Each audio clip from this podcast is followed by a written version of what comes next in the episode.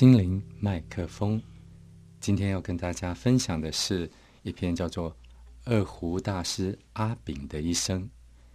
这篇文章是发表在一个文化网站，是二零一七年由小喜历史发表啊。那内文是这样子啊：二胡名曲，二泉映月，据说世界著名的指挥家小泽征尔听过后。感动的热泪盈眶，呢喃着说：“这是要跪着听的音乐。”这首曲子漂洋过海，得到了世界乐坛的高度赞誉。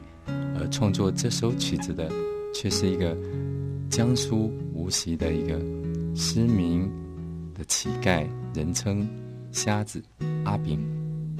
阿炳原名为华彦君。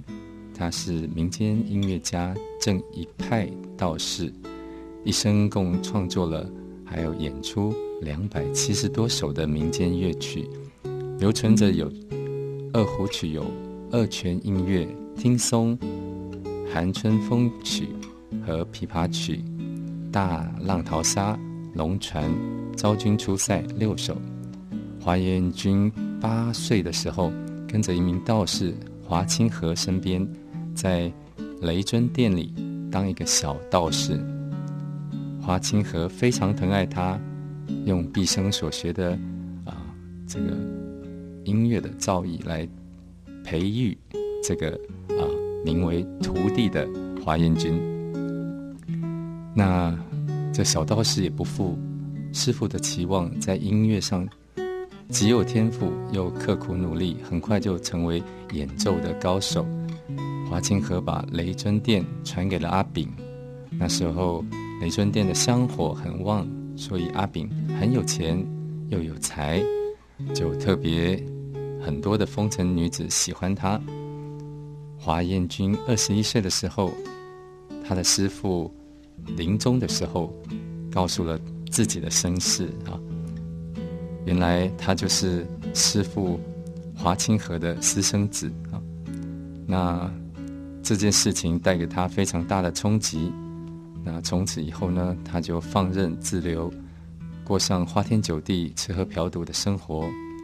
那之后染上了性病，眼睛也瞎了。那因为呃眼睛瞎了，后来他的雷尊殿也被人家夺走了。从此阿炳就过着苦难的生活，变成一个乞丐。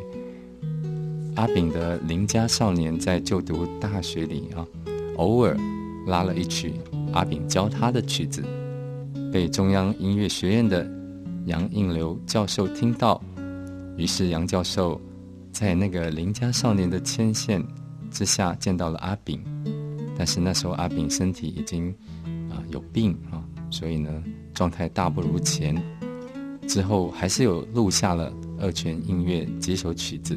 但是已经不是拉的最好的状态。杨教授因为身上带的磁带也不多，那就录了几首。本来想下次再录，但是过没多久再去找他们的时候，阿炳跟他的太太都已经不在世了。